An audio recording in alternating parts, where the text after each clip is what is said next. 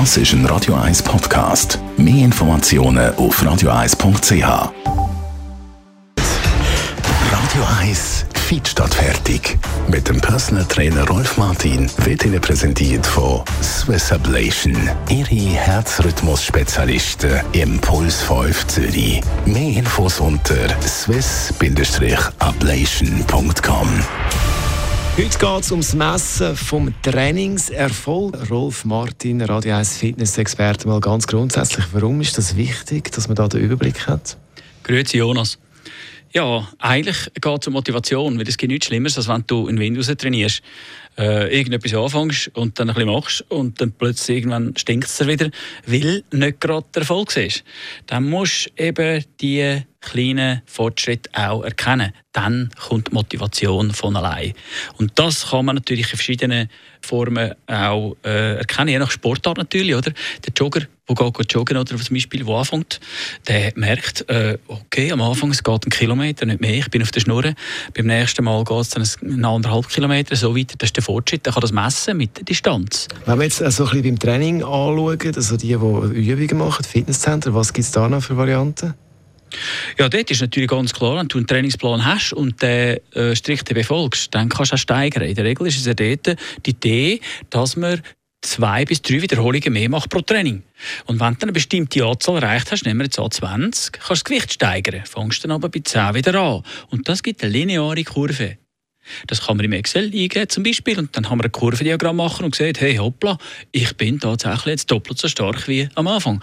Da kann man sich etwas selber äh, basteln. Oder basteln lassen, zum Beispiel von den Instruktoren. Oder von einem Personal Trainer. Der macht das natürlich professioneller und zeigt dir jedes Mal, was geht. Äh, das ist seriös, schlussendlich. Dass du selber siehst, schwarz auf weiß, hey, da geht es vorwärts.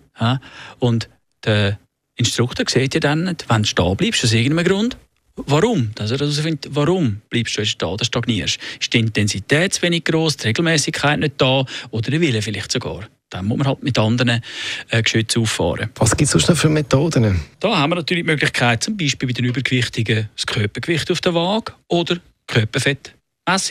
Also Prozent Körperfett, da sieht man sehr schnell, wie etwas geht. Am Anfang wird beides mal runtergehen, Gewicht und Körperfett, parallel circa.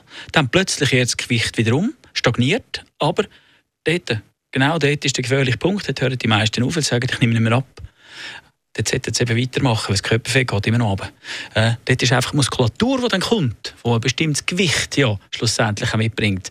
Die Dichte von der Muskulatur nimmt zu und somit auch das Körpergewicht, beziehungsweise wir nehmen dann nicht mehr, mehr ab, eine Zeit lang, aber das Körperfett verschwindet. Bis dann, schlussendlich dann, äh, das Zielgewicht erreicht ist. Oder zum Beispiel haben wir ja einen Haufen Tracker, jeder hat eine App äh, abgeladen oder Tracker am Handgelenk. Dort kann man auch Statistiken herauslesen, wenn man weiß wie. Aber es gibt einfache Apps, die das, die das machen kann. Und schlussendlich Statistiken generell. Ich meine, wenn du äh, einfach einen Zettel an die Wand her tust auf, auf, im Bad rein und hast eine Waage, äh, wo vielleicht sogar eben Körpergewicht kannst messen dann kannst du dort, äh, oder die Liegestütze auch, aufschreiben, aufschreiben, aufschreiben und dann siehst wie das läuft. Also Fitnessexperte Rolf Martin. Sehr viele Tipps gibt es jetzt zum Nachlass als Podcast auf Radio 1. Das ist ein Radio 1 Podcast. Mehr Informationen auf radio1.ch.